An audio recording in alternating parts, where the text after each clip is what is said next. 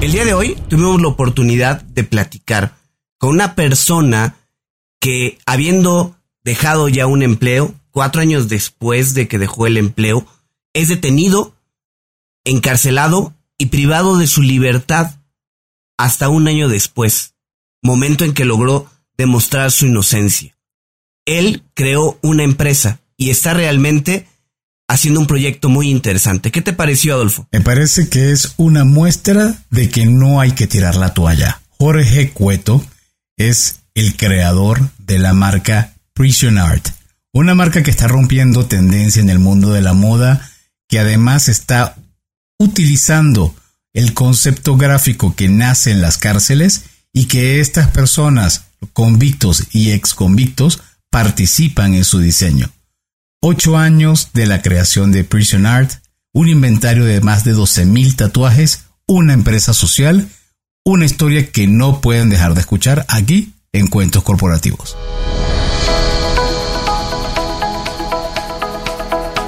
Hola, has venido a escuchar nuestras historias, ¿verdad? Entonces, bienvenido a Cuentos Corporativos, el podcast donde Adolfo Álvarez y Adrián Palomares hacen de juglares y nos traen relatos acerca del mundo de las empresas y de sus protagonistas. Prepárate a escuchar interesantes historias acerca del management, startups, compañías exitosas y fracasos empresariales. Pon a tono tus oídos y disfruta de este nuevo capítulo de Cuentos Corporativos. Y como todo cuento, este también empieza con un había una vez. Que lo disfrutes. Adolfo, es claro que la violencia crece en general en el mundo. Solo en Latinoamérica el número de personas en prisión se ha triplicado en los últimos 20 años. Pero lo peor de este crecimiento es que la mayoría de las personas que pasan por una cárcel ven su futuro totalmente impactado, dadas las dificultades de volver a trabajar. Así es, Adrián. Recuerdo el episodio número 28 que grabamos con Daniel Serrano. Eh, verdad, muy buen episodio. Les invito a que que lo, lo ubiquen, es el fundador de INSADE, una asociación que se enfoca en la reinserción social de exconvictos. Y él nos comentaba lo difícil que es para alguien retomar su vida en todos los puntos, desde lo familiar hasta lo laboral, ya que además, todos lo sabemos, nuestras sociedades estigmatizan a quien ha pasado por una cárcel. Pues el día de hoy platicaremos con alguien que está rompiendo este paradigma y que ha generado un programa de reinserción que ha llamado la atención de muchos. Así que arranquemos nuestro episodio diciendo como siempre las palabras más. Había una vez un joven nacido en Gijón, España, que a los 15 años emigra debido a que su familia sufre un quebranto financiero y decide empezar desde cero en México. Estudia actuaria en la Universidad de Anáhuac e inicia su carrera en el ramo financiero, haciendo carreras en diversas empresas, hasta que ya estando en otro empleo, es demandado por un cliente, lo cual hace que sea detenido y encarcelado para que 11 meses después fuera declarado inocente. Jorge Cueto Felgueroso de Santiago es fundador y CEO de Prison Art, organización que se dedica a la venta de artículos tatuados en piel creados por personas que han estado o están en la cárcel. Adicionalmente, se encarga de dar capacitación al interior del penal y una vez que las personas obtienen su libertad, Prison Art se encarga del proceso de reinserción, ya sea a través de una oferta laboral para trabajar directamente con la compañía o en alguno de los talleres. Jorge ha sido incluido en la lista de las 30 promesas de los negocios de la revista Forbes, la edición de emprendedores del año de expansión y además reconocido en el concurso Emprendedor del Año de la firma Ernst Young. Jorge, bienvenido a Cuentos Corporativos. Ah, pues muchísimas gracias por estar aquí con ustedes. Eh, muchas gracias Adrián, muchas gracias Adolfo. Es un gustazo estar aquí hoy con ustedes y poder platicar de lo que hacemos y cómo es la situación en México. Muchísimas gracias Jorge y vamos a comenzar con un reto. Cuéntanos en tres minutos eh, qué eres, pero ya fuera de lo curricular. Cuéntanos qué te gusta hacer cuando no estás trabajando. ¿Te gusta cocinar? ¿Te gusta ver partidos de fútbol? ¿Le vas a algún equipo? Platícanos un poco ese lado. Bueno, es interesante porque últimamente estoy trabajando muchas horas al día, ¿no? Pero cuando no estoy trabajando, la verdad es que me encanta viajar. viajar creo que es uno de los eh, placeres más grandes que me puedo dar y realmente es como un proceso de aprendizaje. Cuando viajas tienes la oportunidad de conocer otros lugares, otras cosas, otras personas y eso, en mi opinión personal, creo que me enriquece muchísimo y me ha ayudado a tener una mente muy abierta. Eh, que me da la oportunidad de, aceptar y de ver eh, las cosas de una forma muy diferente. Jorge, ¿tienes aproximadamente viviendo en, en, México cuántos años? Exactamente 40. Los voy a cumplir ahora 40. a finales de agosto. Yo llegué cuando tenía 15 años, exactamente un 28 de agosto de 1982. Ah. Sí, muy cerca de cumplir. Muy cerca de cumplir 40 años. Tengo que hacer algo. A ver, creo que se me está ocurriendo que debo hacer una fiesta o alguna celebración, porque 40 años viviendo en México ha sido pues toda una vida. Y que además quien te escucha eh, tiene, el, uno denota que el acento ha, ha, bajado muchísimo. Es más, yo tengo muchísimo más acento que tú. Yo tengo 15 años en México y se denota mucho más mi acento. Tú pasa 100% por un mexicano. Y de hecho, creo que hoy en día, teniendo ya 40 años y, haber, y habiendo llegado a los 15, hoy en día tienes una presencia mucho más mexicana, ¿cierto? Bueno, realmente, fíjate, el acento yo me propuse quitármelo cuando, cuando entré a la preparatoria. Yo llegué a México para entrar primero en prepa y la verdad es que sí había una diferencia entre los demás muchachos y yo, ¿no?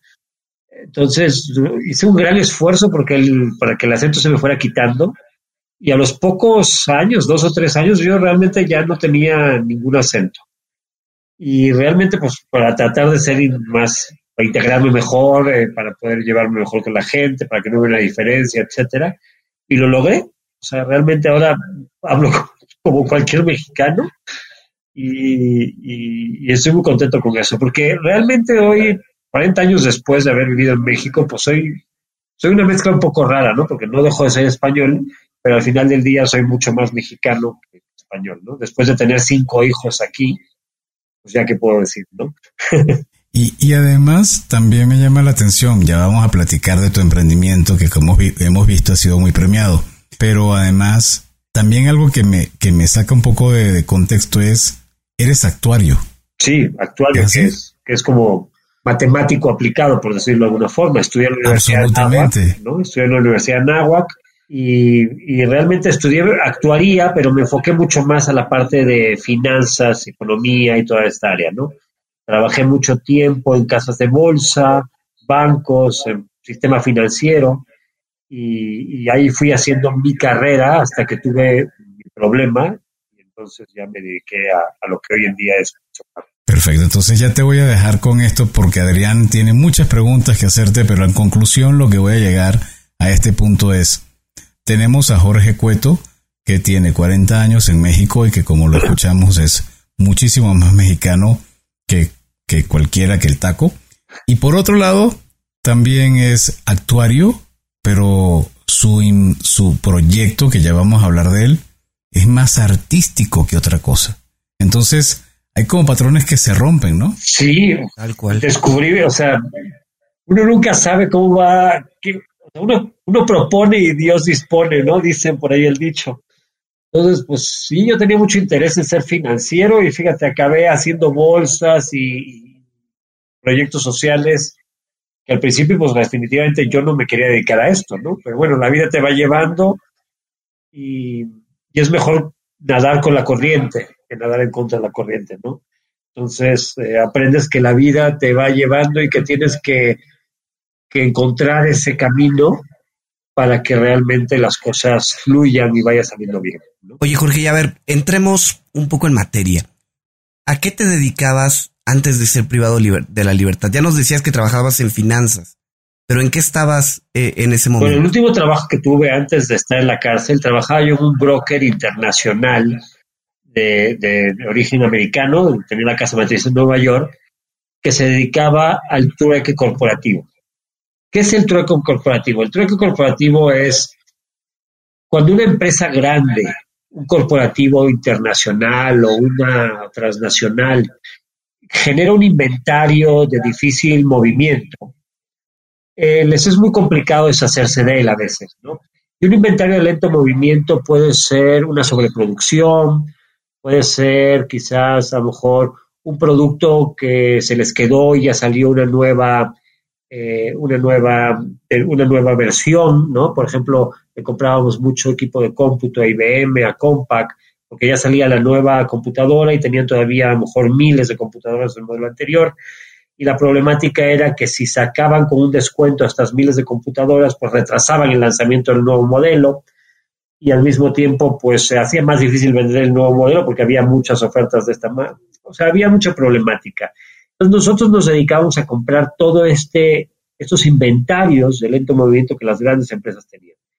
Es una empresa que tiene la sede, como les decía, en Nueva York, la casa matriz en Nueva York, oficinas en treinta y tantos países del mundo y más de 50 años de existir. Y esta compañía en México pues compró inventarios, pues, lo que se te puede ocurrir, desde aviones, viajes, noches de hotel, productos enlatados, productos deportivos, sobre todo a grandes, grandes compañías, como te digo, ¿no? Y el proceso era, como, como te decía, es un barter, es un, es un trueque. Entonces pagábamos un precio mucho más atractivo que lo que ellos obtenían rematando el producto, aceptábamos las restricciones de los lugares donde lo podíamos vender y donde no lo podíamos vender, y les pagábamos con productos y servicios que ellos requerían normalmente en su operación. Por ejemplo, publicidad, transportes, logística, servicios, etcétera, etcétera, etcétera. Y eso era una empresa, bueno, donde yo estaba trabajando muy, muy exitosa, eh, eh, que, ofrecía infinidad de, productos y servicios a cambio de los inventarios de alto movimiento. Se hacían operaciones por muchos, muchos millones de dólares al año y era un modelo que realmente hoy en día a lo mejor se simula con el, con el Bitcoin, con una cosa por el estilo, ¿no? Pero en esa, a, diferencia del Bitcoin o de las criptomonedas, hoy en ese momento se compraba algo, se mantenía en el inventario, ese inventario que habíamos recibido, por ejemplo, de las computadoras, se intercambiaba a lo mejor con otros clientes por bienes y servicios que IBM o Compaq requerían en su operación, ¿no? Entonces era un modelo muy interesante que funcionó muy, muy bien, la verdad. Ahí estaba, era, eso fue un último trabajo del sector financiero. Pero eso es un modelo, yo nunca lo había escuchado, es un modelo que es común o innovaron en ese momento con ese tipo de, de, esquema de trueque corporativo? Bueno, como te decía, la empresa tenía casi 50 años en ese momento, era una empresa ya muy antigua. La había creado, un, eh, pues es más, vas a conocer, eh, la había creado Lilla Cocal, que había sido presidente de, de Ford y que había trabajado en Chrysler y todo esto. Y, y pues bueno, no era algo novedoso cuando yo entré a trabajar ahí, o sea, algo que ya lleva muchos, muchos años. En México sí era novedoso, porque era la, primera vez que empezaba este tipo de negocios. Ya después eh, empezaron a salir mucha competencia, hubo como cinco, seis, siete compañías que todavía andan por ahí haciendo este tipo de intercambios, eh, y se volvió algo mucho más esto, normal, ¿no? Y hoy en día hay intercambios de mucho tipo de cosas. O sea, hay desde empresas que se dedican exclusivamente a las transnacionales o los corporativos grandes, hasta empresas que se dedican a que son mucho más pequeños, ¿no? Que pueden ser para personas físicas con actividad empresarial o para empresas más pequeñitas o así, ¿no? Oye, y entonces tú trabajabas en esta empresa cuando eh, se da el tema de tu detención. No, no, yo ya había dejado de trabajar. Fíjate, yo trabajé en esa compañía durante aproximadamente 8 o 9 años. Yo entré a trabajar ahí en 1999 y salí en el 2008, porque si tú recuerdas, en el 2008 hubo una crisis muy importante. Eh, entonces yo tenía mis negocios propios que llevaba al mismo tiempo que, trabajaba en esta compañía. Eh, yo cuando vi la crisis tan grande dije, Madre Santísima, si yo no me dedico en cuerpo y alma a mis propios negocios, pues con esta crisis los voy a acabar perdiendo.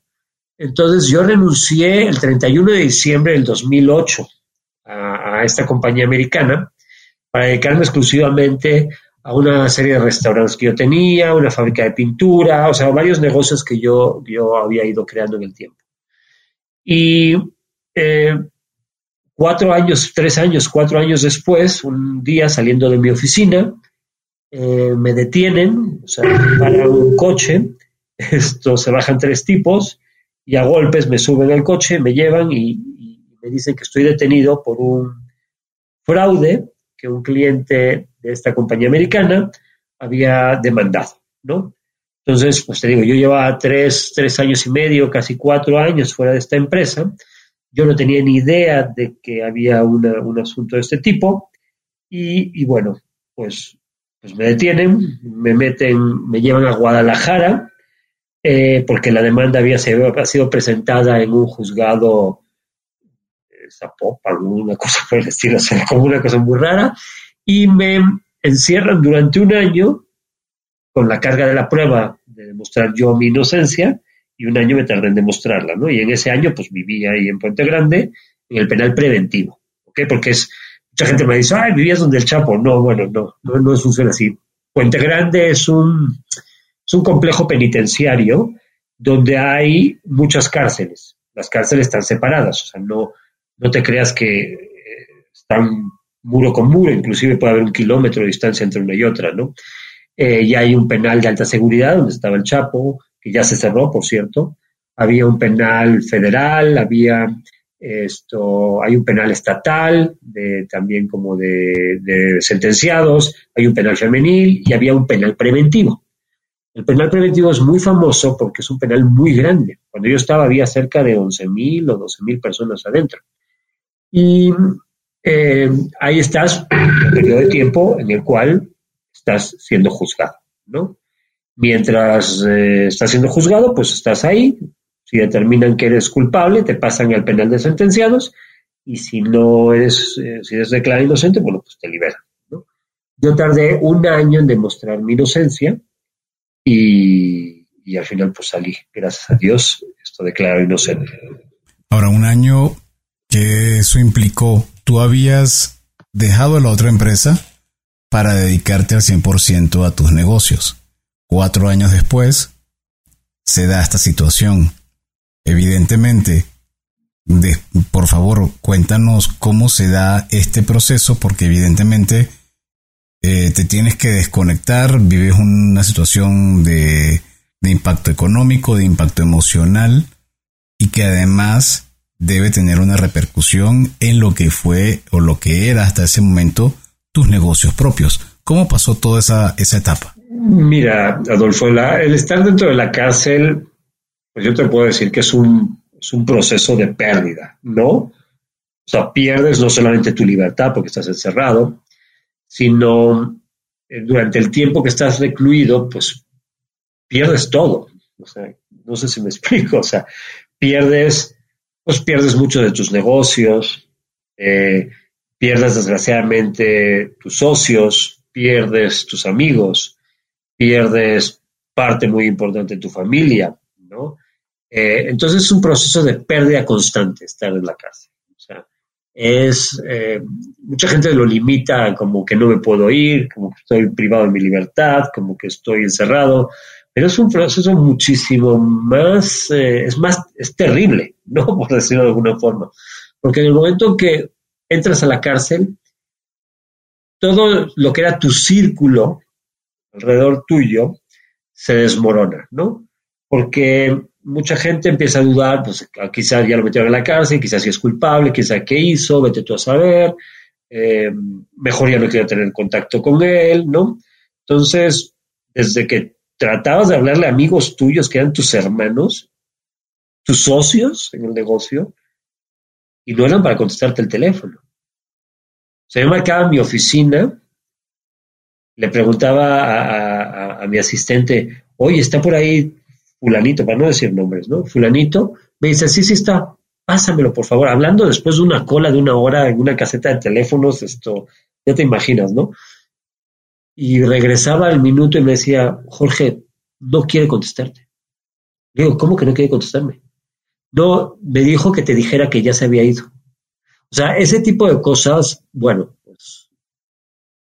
te digo, son, son, son muy tristes porque te vas dando cuenta de que todas estas personas que tú tenías en alta estima, que tú lo, considerabas que podías contar con ellas, que tenías confianza, pues realmente no era así, ¿no?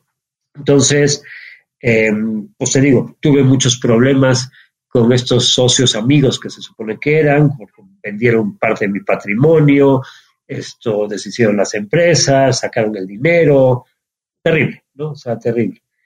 Pensaban yo creo que nunca iba a salir, ¿no? O sea, yo creo que la idea que ellos traían este nunca va a salir y pues mejor de una vez agarramos del tronco caído hacemos leña.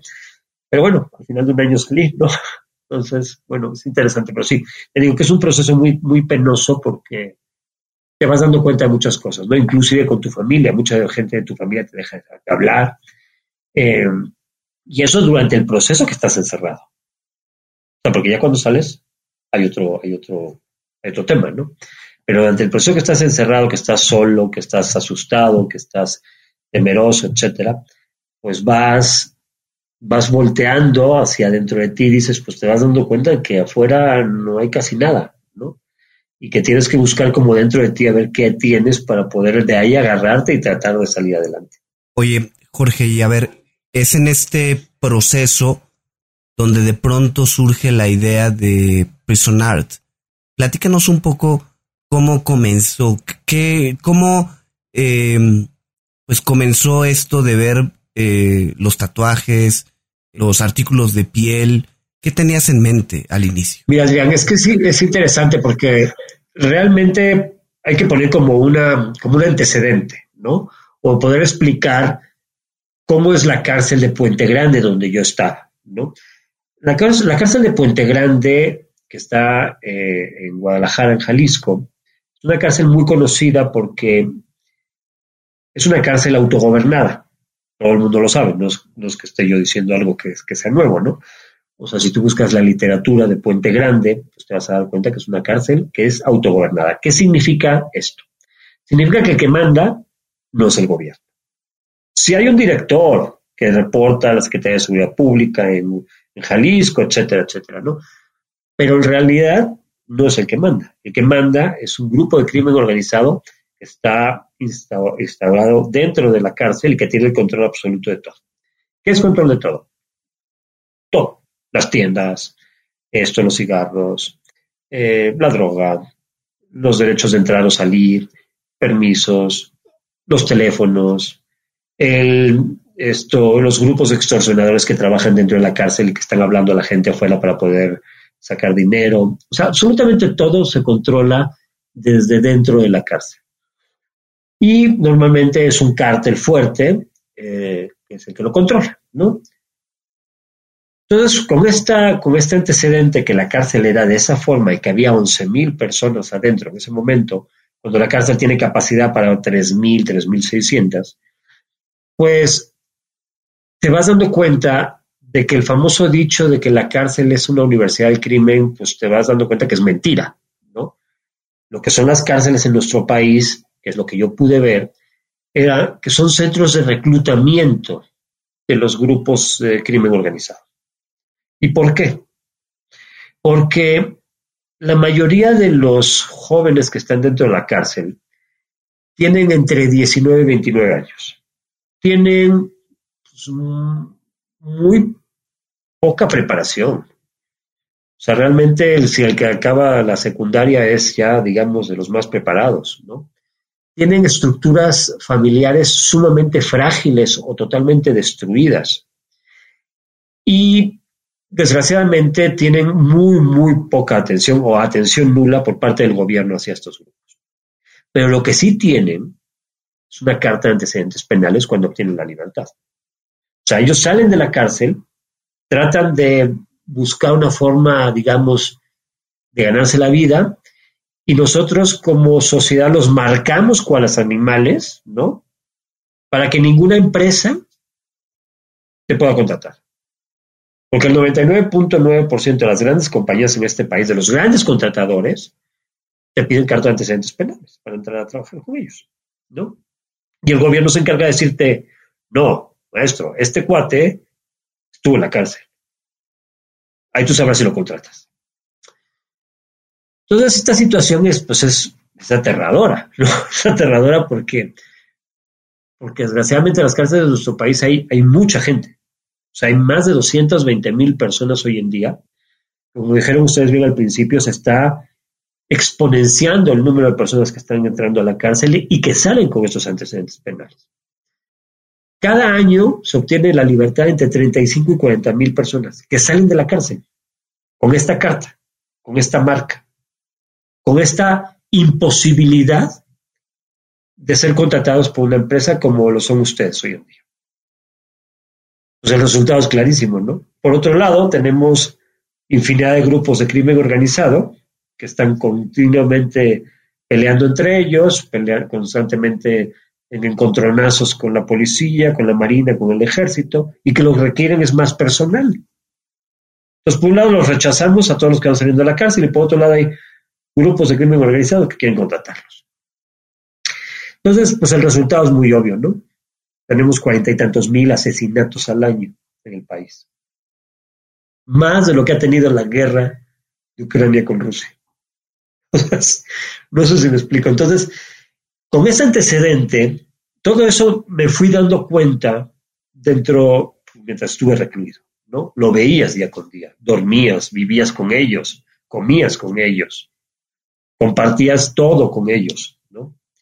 Y te vas dando cuenta de que no son tan diferentes, no eran tan diferentes a mí, ¿no? O sea, yo a lo mejor estaba tratando de mostrar mi inocencia, ellos sabían que habían cometido un delito, te lo decían, pero también muchos eran muy influenciados por el consumo de drogas, por las adicciones, ¿no? También te das cuenta que tenían sus miedos, sus alegrías, sus esperanzas, sus novias, sus esposas, ¿no? Que también se preocupaban por sus hijos, que se angustiaban por ellos. O sea, no, o sea, al final del día cuando uno sueña, somos, soñamos lo mismo, ¿no? Todos queremos que nuestros seres queridos estén bien, etc. Y yo veía que esos muchachos que a lo mejor si les echamos tantitas ganas, se podían recuperar. Yo veía cómo, cómo los jalaban de una vez la gente del cártel y saliendo pues los contrataba. ¿no? Los chavos que podrían ser recuperables nuevamente para ser productivos en la sociedad, pues empezaron a trabajar como burros llevando droga a Estados Unidos, o como halcones vigilando una carretera, o si el chavo era grandote y él entró, le daban una pistola, le decían que era guardaespaldas, cuando en realidad pues, era un sicario, ¿no? O sea, esa es la realidad.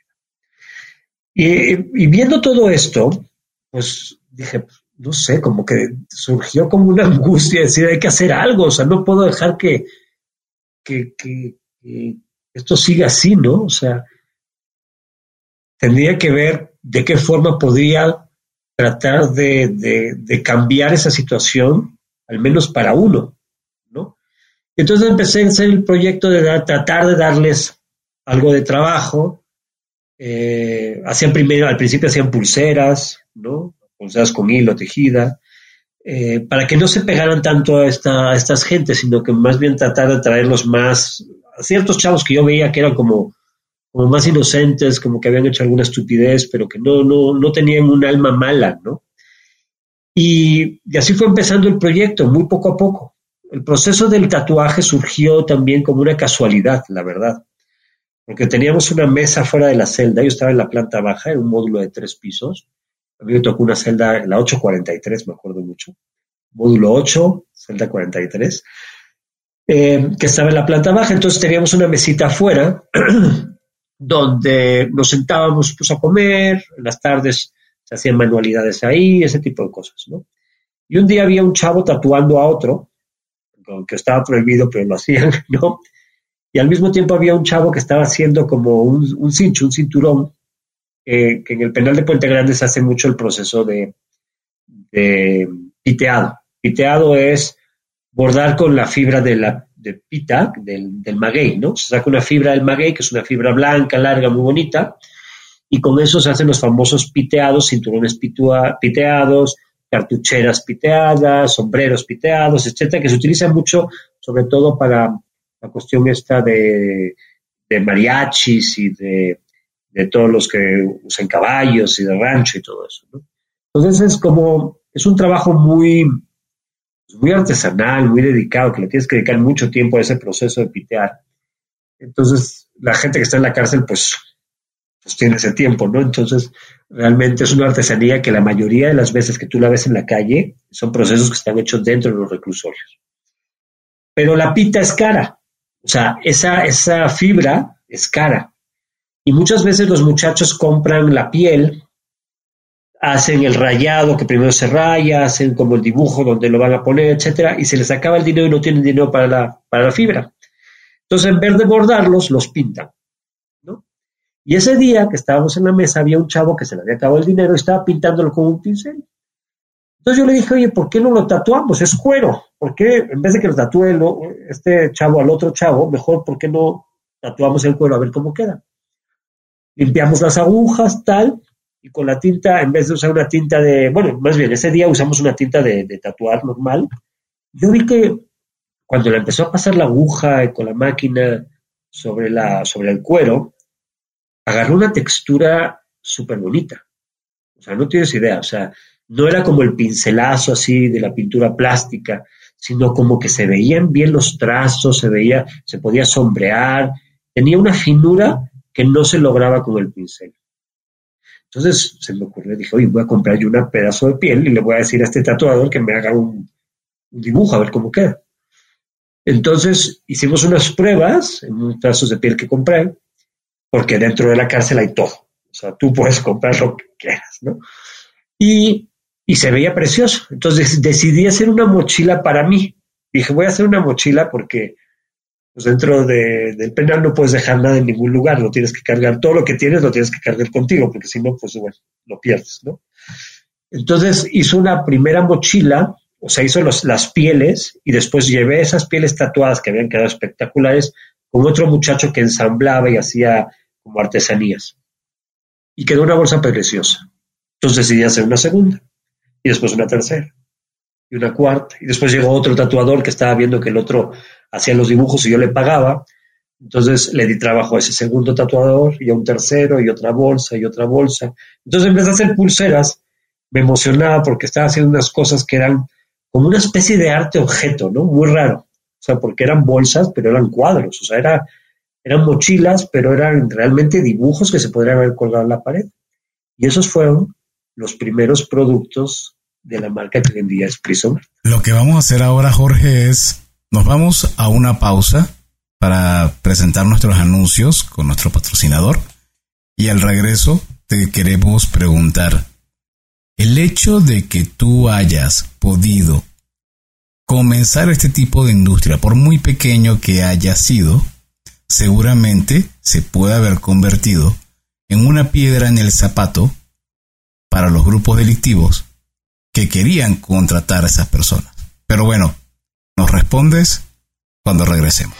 Hola amigos de Cuentos Corporativos, soy Andy Llanes, cofundadora de Voz la aplicación de wellness y fitness digital que está ayudando a las empresas a incentivar a sus colaboradores a ser físicamente más activos, obteniendo beneficios como una mejor respuesta ante el estrés, mayor concentración, más vitalidad y sobre todo mejorando la salud integral. Implementar WOS en tu compañía es súper sencillo y lo mejor es que con una sola membresía puedes dar este beneficio a toda tu plantilla. Escríbenos a hola.getwos.co o ingresa a las notas de este episodio, haz clic en el link de contacto y déjanos tus datos. Entren inteligente, entren eficiente Jorge, entonces vienes de contarnos cómo es la génesis de tu proyecto y cómo se da gracias a que tu curiosidad te lleva a plantear cómo pasar de un tatuaje sobre un ser humano a hacerlo sobre una pieza de cuero y todo lo que surge.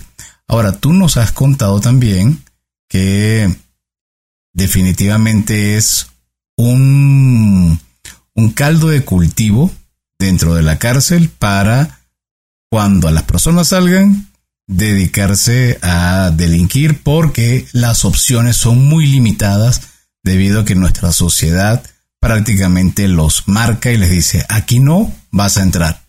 Entonces, sientes que en algún momento tú te convertiste en una piedra en el zapato para estos grupos delictivos porque le estabas quitando su futuro personal, digámoslo así?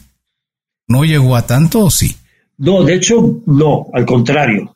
O sea, desde que, desde que estaba yo, inicié el proyecto allá, como que a los jefes que mandaban dentro de la cárcel como que les gustaba, ¿no? Les gustaba este tipo de proyectos. Eh, ¿Por qué? Porque fluía dinero, ¿no? O sea, cuando un proyecto, cuando el proyecto de Prison Art entra a una cárcel, los muchachos pues tienen dinero, o sea, porque están ganando dinero por hacer las piezas, por aprender. O sea, nosotros les pagamos inclusive solo por las piezas que están mal o las que estén bien, no importa. Lo que importa para nosotros es que estén en el proyecto. A ellos les importa recibir dinero. Entonces, cuando ellos, los muchachos reciben dinero, los flujos, digamos, de dinero que fluye dentro del penal son mejores. La gente está más tranquila, hay menos broncas, ¿no? Entonces, los jefes dentro de la cárcel lo que quieren es que la cárcel esté tranquila. Es un negocio. Entendamos esto. Es un negocio. Cuantos más problemas haya, más en riesgo se pone el negocio. Si hay más muertos, si hay fugados, si hay motines, pues obviamente el negocio tiembla, ¿no? Y ellos no quieren que tiemble el negocio, ellos quieren que el negocio esté bien. Entonces, este tipo de cosas favorecen, digamos, a que, la, que, las, que las cosas fluyan, obviamente, dentro del penal bien y como deben de ser, ¿no? Y a ellos, pues te digo, nunca les ha afectado gran cosa este tipo de cosas. Y la verdad es que hay mucha gente. O sea, desgraciadamente nosotros no tenemos un alcance tan grande como para llegar a, Hoy en día trabajamos con 200 muchachos, de los cuales 42 han salido de la cárcel, 160 están adentro. Entonces, en comparación con los 220 mil que hay dentro de la cárcel, no es nada, ¿no? No somos algo que sea significativo para ellos. Oye, y a ver, hemos platicado de cómo, cómo comenzó el proyecto, de todo esto, pero en realidad no nos has dicho qué es Prison Art, qué, eh, qué es la oferta de productos que hoy tienen. Platícanos un poco más de qué es lo que hacen. Bueno, como te decía, inventamos este procedimiento para tatuar el cuero, así con la historia que les conté tal cual. Y resultó que era un procedimiento único en el mundo que nadie más había hecho, ¿no? O sea, hoy en día somos los únicos que hacemos este tipo de trabajo. Entonces, cuando yo obtengo la libertad finalmente un año después, me doy cuenta que esas mochilas que yo ah, ah, había creado conjuntamente con los chavos dentro de la cárcel, pues eran muy bonitas, o sea, eran realmente muy, muy bonitas.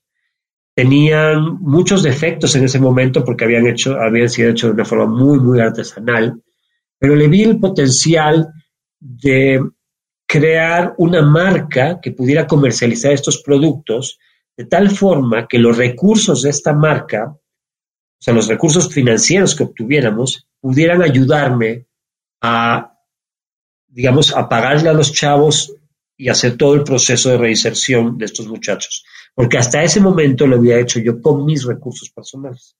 O sea, yo pedía dinero a las gentes que, me respondían todavía en México de mis negocios, que eran mío, mío nada más, que no tenía yo socios, me mandaban el dinero y con ese dinero yo pagaba las hechuras, pagaba los tatuajes, pagaba los materiales, les pagaba a ellos, ¿no?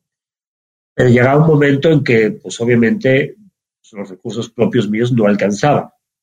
Entonces decidí hacer esta marca, abrir una, tienda primero en San Miguel de Allende, para empezar a tratar de comercializarlos, ¿no? y, con ese flujo, pues recircularlo nuevamente hacia el proyecto. Mi sorpresa fue que los productos, aunque estaban mal hechos en esos, esos inicios de la, de la marca, la gente les encantaba. O sea, lo veían, no lo creían, no, no podían entender cómo que se había tatuado la piel, el tipo de dibujos que los chavos hacían, hacían unas creaciones maravillosas donde combinaban desde calaveras con flores, animales, estos sueños, cuentos, etcétera. Era una, serie de dibujos padrísimos que contaban historias tanto, eh, digamos, de la, de, la iconografía nacional como de ellos en lo personal, y se volvió un producto muy, muy atractivo. Empezamos a vender las bolsas y decidimos ir creciendo en la calidad o aumentando la calidad de estos productos paulatinamente. Eh, compramos moldes al principio porque no tenía yo la capacidad, yo soy actuario, como bien lo sabes, ¿no? Eh, yo no tenía ni idea de diseño de modas, entonces comprábamos moldes de bolsas para poder fabricar unas bolsas un poquito más, digamos, en tendencia de moda. Eh, y fuimos creando carteras, portafolios, backpacks, maletas, etcétera, ¿no? Subiendo paulatinamente la calidad. Hoy en día, ocho años después, pues tenemos una marca que se llama Prison Art, que comercializa una serie de productos de piel, ya desde chamarras, tenis, con una calidad muy similar a las grandes marcas de lujo internacionales. Eh, tenemos una línea de joyería, tenemos una línea de cincelado, que también fue una línea que se desarrolló en Guadalajara, una línea de design, que son productos como las bolsas tradicionales, productos de arte, juegos de mesa, una, una, cantidad muy, muy grande de diferencia, de oferta de productos con una, ya una calidad muy, muy buena, o sea, te digo, una hechura muy, muy buena, y ya hecha con talleres que tenemos tanto en Guadalajara como en México propios, ¿no? donde ensamblamos ya las piezas y donde los muchachos cuando salen de la cárcel vienen a trabajar con nosotros aquí. Eh, y pues te digo, con una idea de crecer esta marca a, una, de, una forma global, vamos a decirlo así.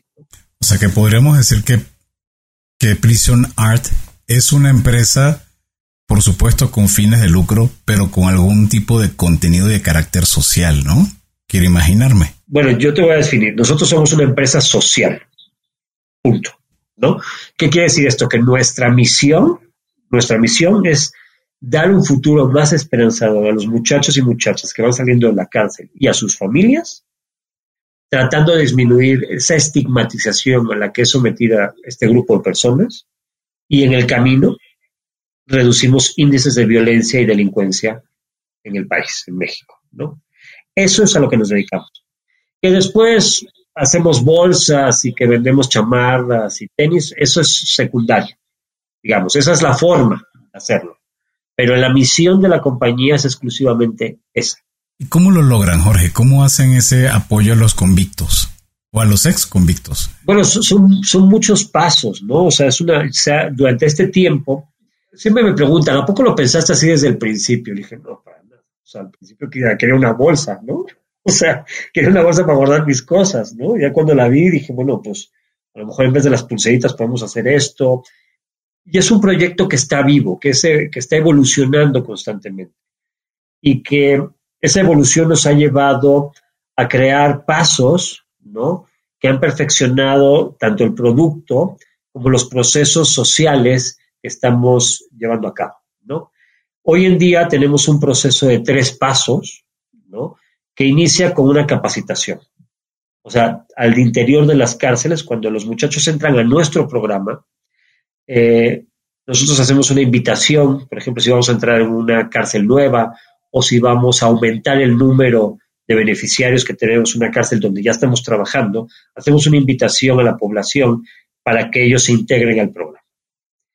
Entonces, lo primero es capacitarlos en lo que hacemos. Tenemos que enseñarles ya hoy a cómo ser tatuadores, marroquineros, diseñadoras, etcétera, ¿no? Eh, después de que se da esta capacitación, que es una capacitación muy interesante, Alfonso, porque es una, capacitación remunerada. ¿Qué quiere decir que es remunerada? Que nosotros les pagamos porque hagan las piezas de prueba. O sea, si a ellos no hacen piezas de prueba, nunca van a aprender. Pero si hacen piezas de prueba y nadie se las paga, pues esto pues está cañón, ¿no?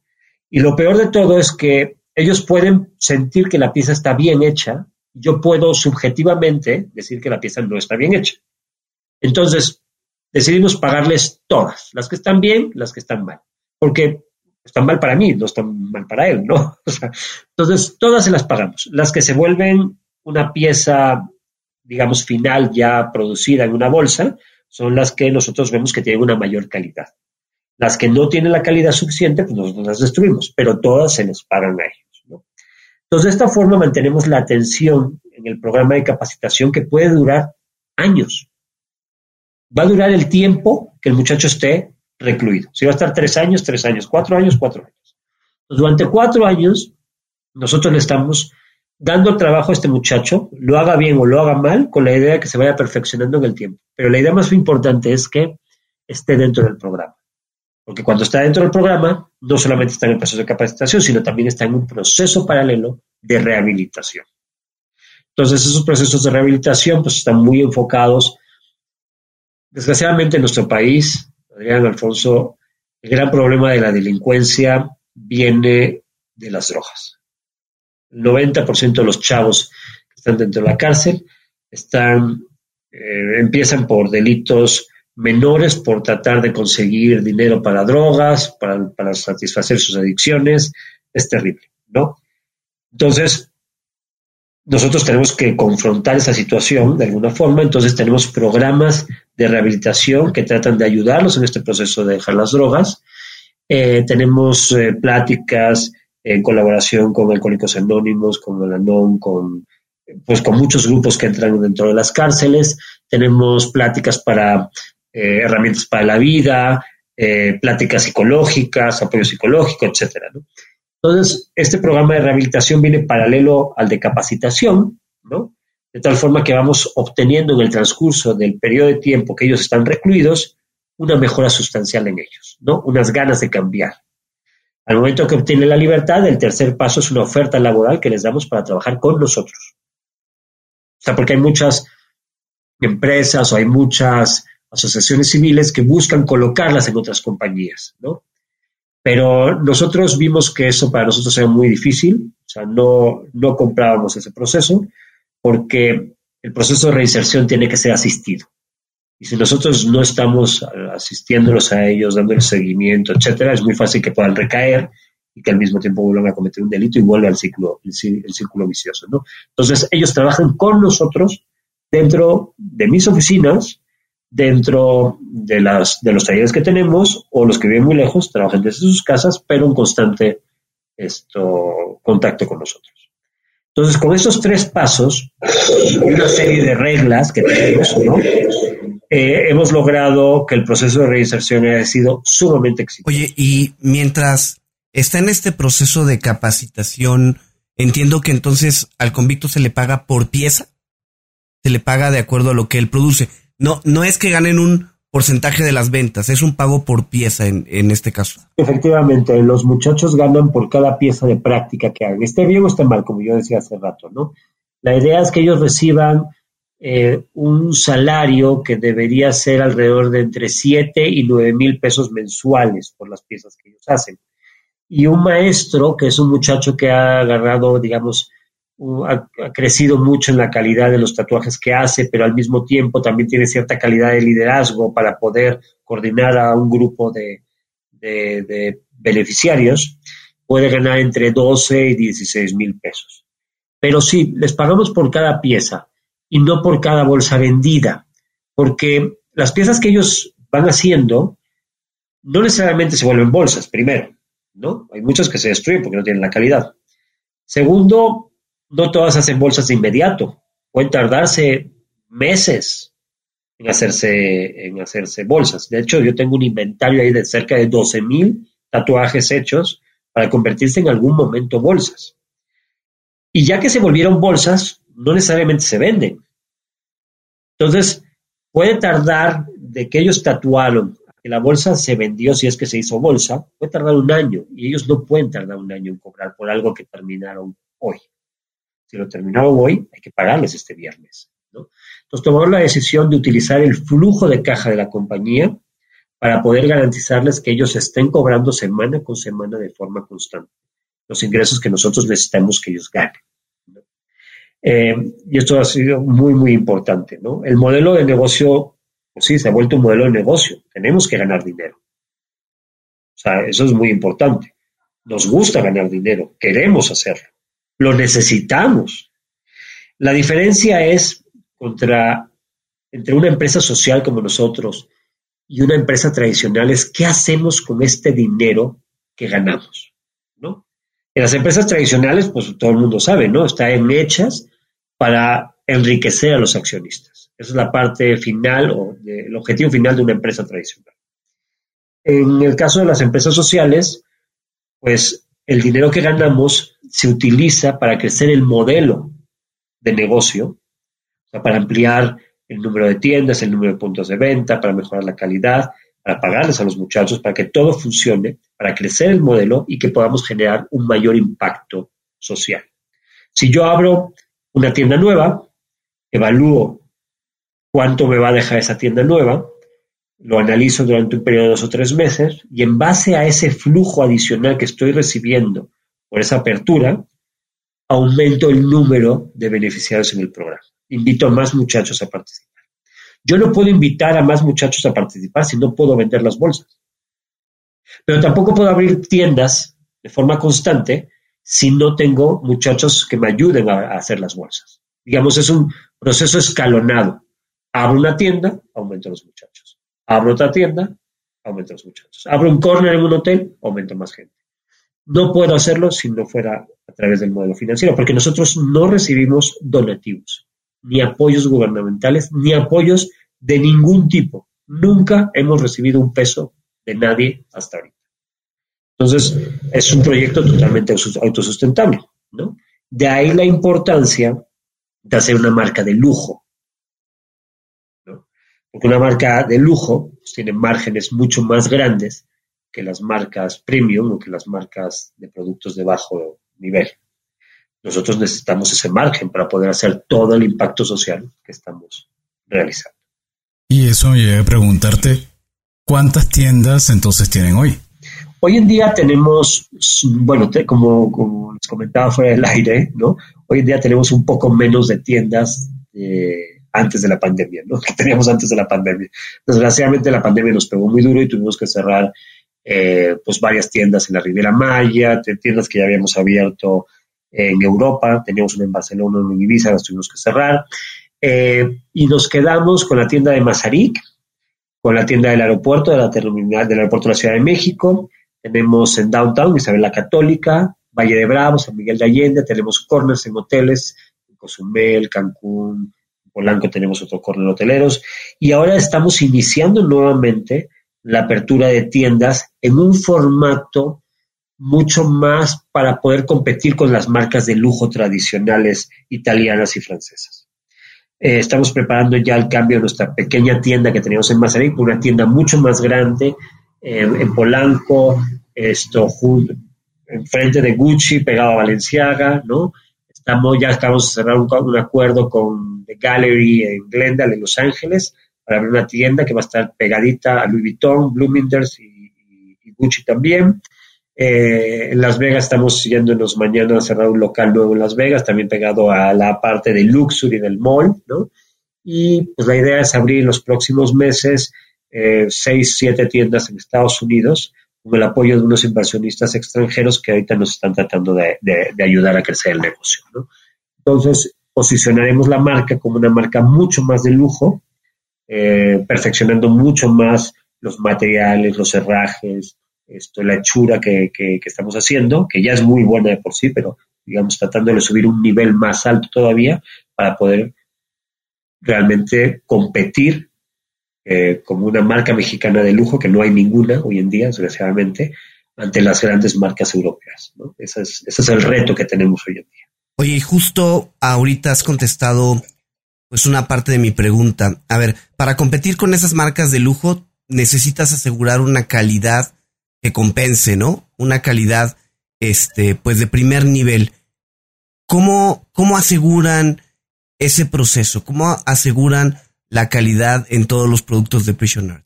Bueno, tenemos una serie de controles, diseños, esto, estructuras, equipo ¿no? Eh, hemos contratado gente especializada que viene de marcas importantes eh, eh, que nos ayudan, nos capacitan, ¿no? y bueno, es un trabajo que se ha ido dando durante estos ocho años. Hoy te puedo decir con toda la confianza del mundo que nuestro producto no tiene nada que envidiar a, a, ninguna marca internacional. Si tú pones una bolsa nuestra, una bolsa de la marca más famosa que tú quieras, realmente nuestra hechura puede ser inclusive mucho mejor independientemente del proceso de tatuado, de cincelado que tienen nuestras bolsas. O sea, simplemente la hechura de la bolsa eh, tiene la misma calidad que cualquier marca importante española, francesa o italiana. Y, este proceso es un proceso eh, constante, o sea, tienes que hacerlo, crecerlo y aumentarlo de forma constante. Entonces, tenemos programas de, mejoramiento, programas de vigilancia de la calidad, eh, acuerdos muy importantes con proveedores eh, de piel, esto, de todos los materiales que necesitamos para que la calidad sean excelentes. Te digo, es todo un trabajo muy, muy interesante. ¿no? Y sobre todo, yo creo que la parte más importante es el compromiso que tienen los muchachos y las muchachas de, con la marca. O sea, esa dedicación, ese amor que le ponen, porque es algo que no les había comentado, pero todos ellos se están volviendo accionistas de la compañía. O sea, no, solamente son empleados que tienen todas las, esto, digamos, todos los beneficios de la ley, etcétera. No, no. Ya ellos, según van alcanzando ciertos niveles, se van volviendo accionistas. Tienen paquetes accionarios de la compañía, esto a nivel global de la empresa, porque nuestra idea es que todos ellos sean los dueños a futuro de la empresa. Jorge, este modelo es replicable o en otras cárceles de México o incluso en otras cárceles a nivel mundial o consideras que se dio específicamente en, Puente Grande? No, no, no. Bueno, hoy en día estamos en ocho cárceles diferentes en México, en cuatro estados de la República. Estamos obviamente en Puente Grande, tanto en el de donde yo estaba el preventivo, el de sentenciados y el femenil. Estamos en Pachuca Hidalgo, en el de mujeres. Estamos en Tulancingo, en el de hombres y mujeres. Estamos aquí en el Reclusorio Norte, en la, en la Ciudad de México y estamos en el femenil de Querétaro, donde hacemos una línea de joyería textil súper bonita. Entonces, ahora hemos, tenemos un programa piloto en, Francia, en París, un programa piloto, porque allá, es, allá sí es muy complicado trabajar con, con la gente dentro de la cárcel. Y la semana que viene tenemos el primer acercamiento para entrar, bueno, ya tuvimos varios acercamientos, digamos, pero ya una primera propuesta para empezar a trabajar en Texas, con personas latinas que están eh, recluidas en cárceles en Texas, ¿no? Entonces, eh, el programa, la idea es que crezca y que crezca y que crezca, ¿no? Muchas veces eh, me hablan y me dicen, oye Jorge, te estoy hablando del penal, por decir algo, de Oaxaca, ¿no? Queremos que nos enseñes a tatuar. Y hay veces que a lo mejor se sorprende porque les digo, no, no te voy a enseñar a tatuar. Se quedan así, ¿cómo? ¿Por qué no me vas a enseñar a tatuar? tu programa es de, de, rehabilitar y de ayudar y tal. Digo, sí, porque digo, ya tengo demasiados tatuadores. O sea, ya tengo las tiendas equilibradas con los tatuadores que tengo. Pero fíjate, tengo las tiendas. Entonces, ¿qué otra cosa podemos hacer en tu penal? Que no sea tatuaje, porque si no vas a competir con los de Guadalajara y con los de la Ciudad de México, y entonces voy a tener que abrir muchas más tiendas para poder colocar tus tatuajes. Pero ¿Qué hacen en ese penal? Ah, pues fíjate que aquí tenemos un taller que hizo el maestro Toledo, por ejemplo, que es, verídico esto, ¿no? Donde nos enseñó a hacer grabados y que Entonces, ahorita la idea con ellos es involucrar a ese grupo de muchachos que están haciendo los grabados para que la misma capacidad instalada que ya tengo de tiendas podamos aumentar el número de productos que obviamente representa un mayor número de centros penitenciarios y un mayor número de personas pero no quiero que todos tatúen. Por eso tengo muchachos que hacen cincelado, muchachos que hacen tatuaje, muchachos que hacen joyería, otros chavos que van a hacer obras de arte y ahora la parte de grabado. Entonces, la idea es que la misma capacidad instalada que tenemos en las tiendas me ayude a aumentar el número de productos y esto ayude a aumentar el número de personas. Oye, Jorge, a ver, em, ya nos has platicado un poco de cómo ves el futuro cercano de Prison Art con todas estas nuevas tiendas, el nuevo modelo y eso. Pero, ¿cuál crees hoy que es el principal reto para Prison Art? ¿Cuál ves eh, en el futuro cercano la piedrita en el zapato, la que podría ser la piedrita en el zapato de Prison Art? Ah, es una buena pregunta. Pues yo creo que, mira, independientemente de que Prison Art sea una empresa social o que eh, trabajemos para reinsertar a la sociedad, personas que van saliendo de la cárcel, etcétera, al final de día somos una empresa, ¿no? Y yo creo que el mayor reto para cualquier empresa que esté en el proceso de crecimiento son dos, ¿no? Y no importa si eres social o no eres social. Uno es que obtengas realmente los recursos suficientes, ¿no? Para poder hacer, lograr el crecimiento. O sea, que consigas los inversionistas, eh, los fondeos necesarios para poder hacer esto. Y digamos que el segundo es tener la capacidad de delegar y de encontrar primero el talento necesario y tener la capacidad mía de, delegar esto, las responsabilidades en personas esto, capaces que puedan ayudarme a crecer el negocio. Yo creo que si tenemos esas dos cosas, tanto el fondeo como la capacidad de delegar mía y que encuentre yo a las personas que me ayuden, esto realmente eh, el camino va a ser, no, va a haber grandes piedritas, pero esas dos cuestiones son bien importantes. Em, creo que sí, son, son las más, que te digo, no nos diferencia gran cosa de las de cualquier emprendedor, ¿no? Y hablando de cualquier emprendedor, por supuesto tienes planes a futuro. ¿Dónde ves a Prison Art en cinco años? Mira, hay algo que es bien interesante, ¿no? Eh, como les dije hace rato, el problema México es terrible, ¿no? Les repito los números, 220 mil personas en la cárcel, 35 mil, 40 mil obtienen la libertad cada año.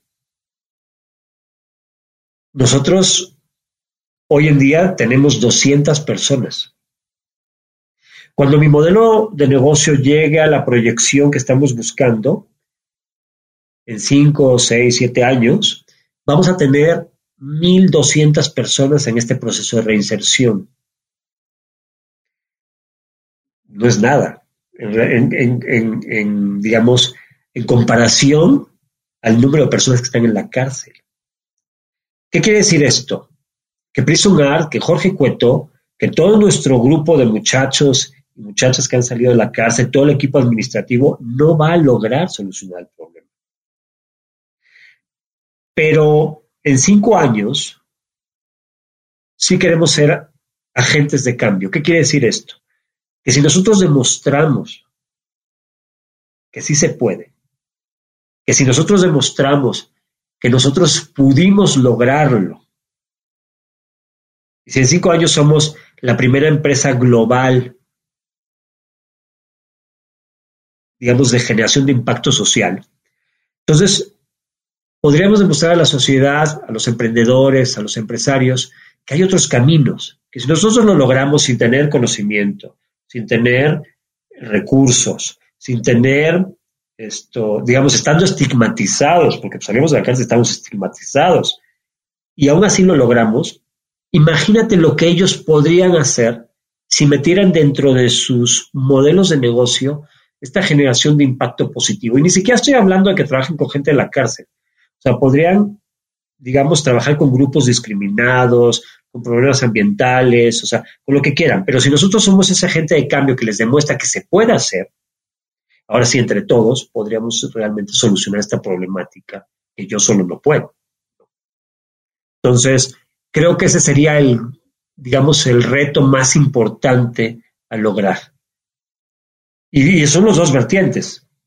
O sea, es lograr que Prison Art en cinco o seis años sea una empresa global, financieramente muy exitosa, con tiendas en todo el mundo, que tengamos nuestro, nuestros beneficiarios directos, pero que al mismo tiempo seamos un ejemplo para seguir para los jóvenes emprendedores y para los empresarios. Jorge, pues la verdad es que muy interesante y estamos seguros que, que irán en ese camino. Oye, en Cuentos Corporativos tenemos unas preguntas que nos gusta compartir con todos nuestros invitados. A ver, pues, a ver de qué son. A ver, ¿Te gustan los cuentos? Ah, sí, me encantan. Me encantan los cuentos. Ok. Y bueno, ¿algún cuento o escritor de cuentos favorito? Bueno, a mí me encantan mucho las fábulas de Sopo, ¿no? O sea, todas las fábulas me encantan porque dejan como mucho mensaje. Me gustan también mucho los cuentos de las mil y una noches, ¿no? O sea, sí leo muchos cuentos, ¿eh? en serio. Me, pero lo que más me gusta son los cuentos de, como de ciencia ficción. La verdad, toda la ciencia ficción a mí siempre me ha apasionado. Y, hay, un, hay un cuento que me encanta, que, no me acuerdo exactamente cómo se llama, creo que se llamaba La isla de los cangrejos o los cangrejos caminan sobre la isla o algo así, que es de Anatoly, es un, es un físico soviético, imagínate, que escribió Anatoly de, Prof o algo así se llama, y escribió una, es una historia corta sobre una isla del Pacífico y un, supuesto experimento, ¿no? Que hacían, que soltaban en esta isla desierta un cangrejo que tenía la capa, un, robot cangrejo que tenía la capacidad de buscar metal y con ese metal duplicarse a sí mismo, ¿no? Con unas pequeñas variantes. Entonces, lo sueltan y claro, el cangrejo va cambiando y va creando otro cangrejo y ese cangrejo también tiene la capacidad de hacer otro pero según van, van reproduciéndose, por decirlo de alguna forma, estos robots, van cambiando y de repente se hacen más grandes, de repente se hacen más chicos, de repente se acaba el metal, entonces es muy chistoso, ¿no? Porque es una, es un cuento que representa en cierta forma como la sociedad esto, actual, ¿no? Entonces, ese te lo recomiendo mucho. Anatoly de, de Prof, de Neprof o algo así, esto, la isla de los cangrejos o los cangrejos caminan sobre la isla. Eso es muy bueno, la verdad. Jorge, y mm, fuera del, del género cuentos, ¿algún otro libro que tú, si alguien te dijera, Jorge, recomiéndame un libro que en verdad te haya marcado, ¿hay alguno que tú sugerirías en particular? Mira, hay uno que me encanta, que también es de ciencia ficción, pero no es la ciencia ficción tradicional, de, ya sabes, de marcianos y eso, ¿no? Sino es, es como esta ciencia ficción que se escribió hacia los años 50, que es de un escritor americano que se llama Theodore Sturgeon. Y se llama, es muy famoso, seguramente a lo mejor hasta lo conoces, se llama Los Cristales Soñadores. Y básicamente representa un mundo, aquí en la Tierra, ¿no? Donde los seres humanos conviven con, con las representaciones de cosas que han soñado, ¿no? O sea, y hay de hecho unos cristales que tienen la capacidad, que están vivos, que están conscientes y que aparte sueñan. Y esos cristales tienen la capacidad de crear plantas, animales y, incluso personas, ¿no? Entonces, es, muy interesante el concepto de ese libro, Los cristales soñadores de Theodore Sturgeon. Te lo recomiendo muchísimo. Oye, y bueno, en temas de aplicación o de gadget tecnológico, ¿alguna de estas opciones que utilices en tu vida diaria o en el trabajo en Prison Art? Pues no somos tan tecnológicos, verdad. somos más artesanales. Pero hay una aplicación que a mí me ha funcionado mucho, ¿no? Que es una que se llama ingresos y gastos para el teléfono. O sea, la traes en el teléfono, entonces cada vez que haces un gasto, te da la opción de poner ahí en qué gastaste el dinero, ¿no? Entonces tú vas viendo tus cuentas y al final de mes te das mucha cuenta, o sea, te das, razón, dices, madre, santísima cuenta, me gasté en comidas o me gasté en esto, en lo otro, y creo que ha sido muy útil para mí, ¿no? Pero te digo, fuera de este ingresos y gastos que me ayuda mucho a controlar como el gasto personal mío, no somos demasiado tecnológicos así, ¿no? Jorge, y tú que estás dentro del mundo del emprendimiento, seguramente nos puedes recomendar a dos o tres empresarios latinoamericanos que tú consideres que están marcando tendencia y que valdría la pena seguir. Mm, ¿Tienes alguno en mente? Sí, mira, yo creo que una pregunta, ¿verdad? Te tendría que decírtelo desde solamente desde mi perspectiva, ¿no? O sea, eh, y en base a la experiencia que, yo he tenido con ellos, por ejemplo. ¿no? Entonces, yo te recomendaría básicamente a dos, o, recomendaría a dos empresas, que creo que están muy vinculados a lo que nosotros hacemos, también que es muy importante. La primera es una empresa que se llama, o es un grupo de empresas, vamos a llamarlo así más bien, es como un, un proyecto, ¿no? Que se llama New Ventures. New Ventures es una, es una mezcla entre fondo de inversión social, aceleradora y una financiera social. ¿Ok? ¿Qué quiere decir esto? Que solamente están enfocados a buscar proyectos sociales que necesiten de alguna forma financiamiento, aceleración, asesoramiento, etc. La maneja Rodrigo, Rodrigo Villar y Armando, Armando Laborde. O sea, personas sumamente comprometidas con, el concepto de, de crear más impacto social, ¿no?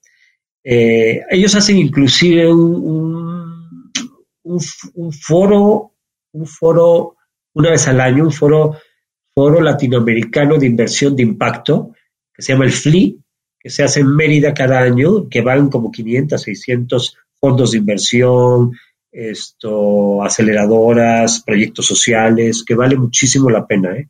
yo creo que sería muy interesante que algún día los invitaras a, tu blog porque son fantásticos, la verdad.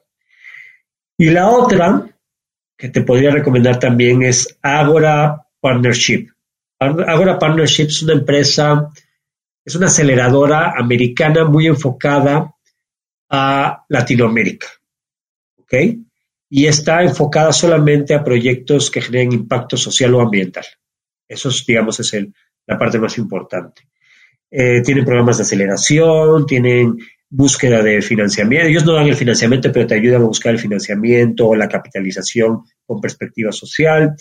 Tienen mucho de inclusión financiera, apoyo a ecosistemas. Estas dos son las que te recomendaría, pero te las puedo recomendar porque yo lo, he trabajado con ellos y creo que son realmente admirables y comprometidos. Bueno, oye, si alguien quiere contactar con ustedes, contactar con Prison Art o contigo, Jorge, para seguir esta conversación, ¿dónde puede hacerlo? Ah, pues yo te dejo, con todo gusto, te dejo mi mail personal, que es Jorge Cueto F, Jorge Cueto F de Felgueroso, Jorge Cueto F, arroba gmail.com. O también en nuestras redes sociales, eh, que es Prison Art Official, o en nuestra página, que es prisonart.com. Y bien, Jorge, llegamos a nuestro pregunta, a nuestra pregunta final de este gran episodio. En verdad ha sido todo un honor tenerte con nosotros y quisiéramos consultarte a alguien que ha pasado por momentos difíciles, por momentos donde probablemente siente que se hunde y que difícilmente va a poder levantarse. ¿Qué le puedes decir tú ahora luego de todo lo que has vivido todo lo que fueron tu, año em, privado de la libertad, tus ocho años con Prison Art, ¿cuál sería tu mensaje? Yo creo que lo que te podría decir es que, que tengan fe, ¿no? Que, realmente el momento más oscuro siempre es justo antes de que amanezca. Entonces, que, que, que, no vayan a detenerse bajo ningún concepto, que no hay nada que nos pueda tumbar si realmente queremos hacer las cosas. Que sean creativos, sobre todo. Cuando vean las cosas que están negras, que no hay dinero, que no hay esto, que piensen fuera de la caja. O sea, que busquen dentro de ellos que tienen para buscar una segunda alternativa, una tercera, una cuarta, una quinta, para que lo que están buscando lograr se lleve a cabo. Que nunca se den por vencidos. Porque si nosotros no lo hemos hecho, Jorge, pues de verdad, muchísimas gracias. Ha sido un gran episodio. Gracias por acompañarnos. Y gracias a ustedes por escucharnos. Si les gustó este episodio, no duden en suscribirse en su plataforma y calificarnos con cinco estrellas. Y también eh, tenemos que dar las gracias a la revista Neo, un gran aliado en la parte de negocios, y a Radio Conexión Latam, también aliado desde el punto de vista de conexión Latinoamérica. A ambos los pueden encontrar en las notas de este episodio, seguirlos y conocer los horarios y características de retransmisiones. Como siempre decimos, las empresas, sin importar su origen, razón de ser o tamaño, tienen todas algo en común.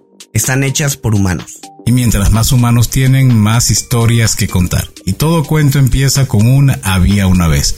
Nos escuchamos en el próximo episodio Jorge Cueto, muchísimas gracias. Muchísimas gracias a ustedes por la oportunidad de estar aquí con ustedes. Gracias por habernos acompañado en este capítulo de Cuentos Corporativos. Ojalá que esta historia haya sido de tu agrado y sobre todo que te lleves ideas y experiencias que puedas aplicar en tu propio universo empresarial. Esperamos que nos escuches nuevamente y recuerda, todos los cuentos comienzan con un había una vez. Hasta la próxima.